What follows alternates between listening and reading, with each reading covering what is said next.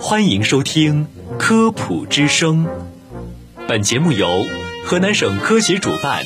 河南省全媒体科普传播中心与河南工业大学承办。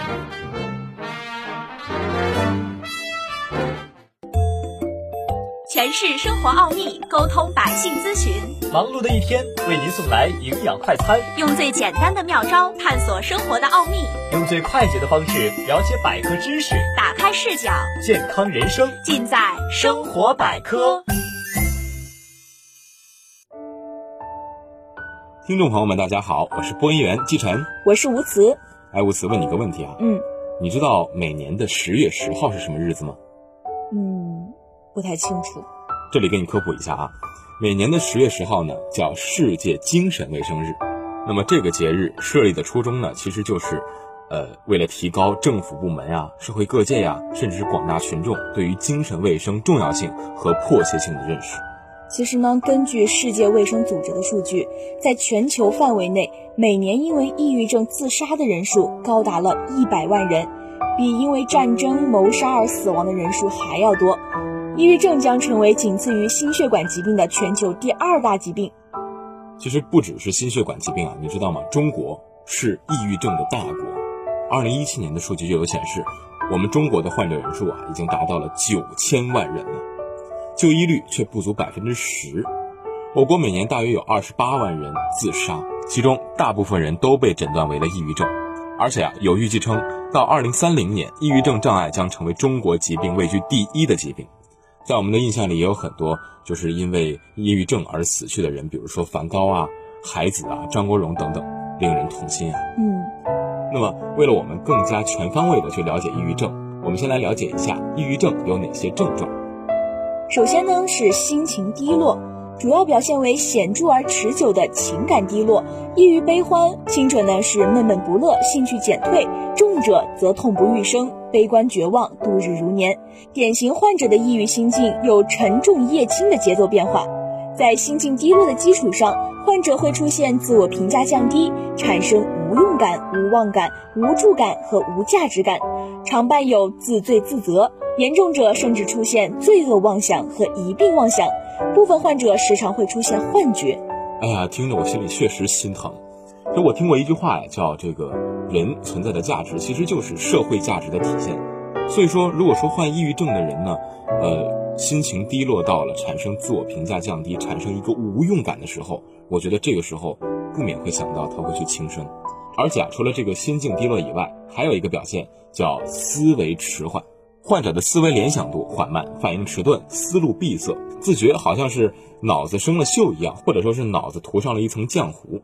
主动语言会减少，语速明显会变慢，声音变沉，对答困难。严重者呀，交流都无法顺利进行。对，其实根据这个思维迟缓呢，也会引发出一些意志活动的减退，患者的意志活动呈显著持久的抑制。行为缓慢，生活被动、疏懒，不想做事，甚至不愿意和周围的人接触交往，时常呢会独坐在一旁，或者是整日卧床、闭门独居、疏远亲友、回避社交。严重的时候，甚至连吃喝等生理需求和个人的卫生都不顾，整天都是蓬头垢面、不修边幅的。严重的患者常伴有消极自杀的观念或者是行为。而说到自杀，我国每年有二十八点七万人死于自杀。其中有百分之六十三都有精神障碍，百分之四十都患有抑郁症。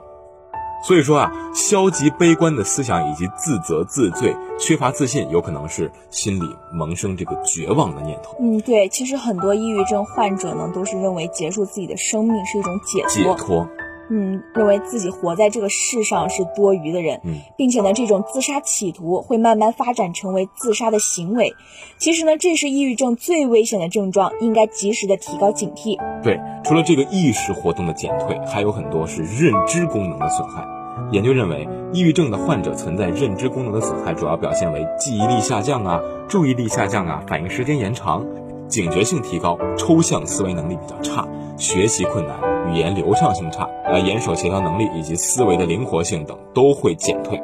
认知功能的损害呢，其实是导致患者社会功能的障碍，而且会影响患者的远期预后。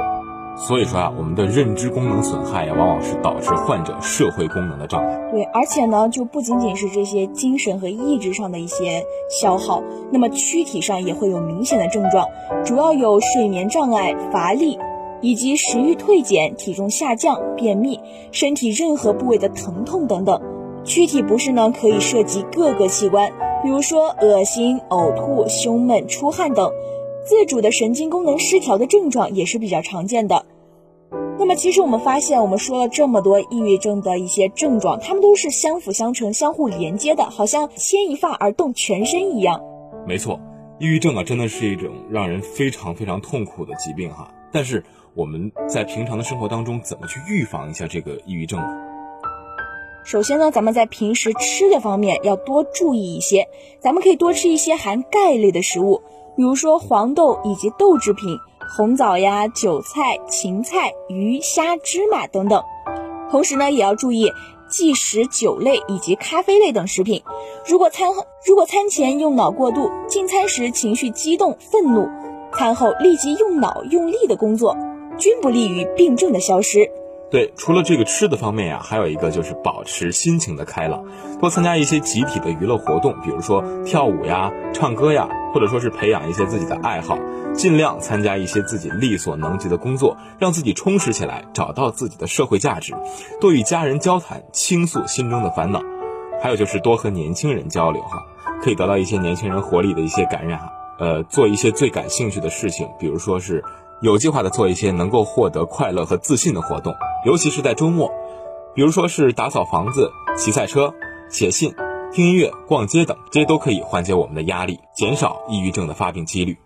当然呢，对于自己的内心也要多赞美以及鼓励自己，给予自己呢多一点的心理暗示，不要遇到挫折就苛责自己，简化自己的生活欲望，因为生活越复杂，压力就越大。平时呢，咱们还可以自己动手做一些东西，会让你充满满足感，会获得更多的快乐。而且啊，虽然说有压力才有动力，此话不假，但是啊，当压力超过了我们自身的心理承受能力的时候，就会导致心理失衡，从而引发一些心理疾病。因此，减轻过大的心理压力，保持良好的身心状态，对我们来说都非常重要。那么在节目的最后呢，季晨和吴慈也有一句话想送给广大的抑郁症患者朋友们。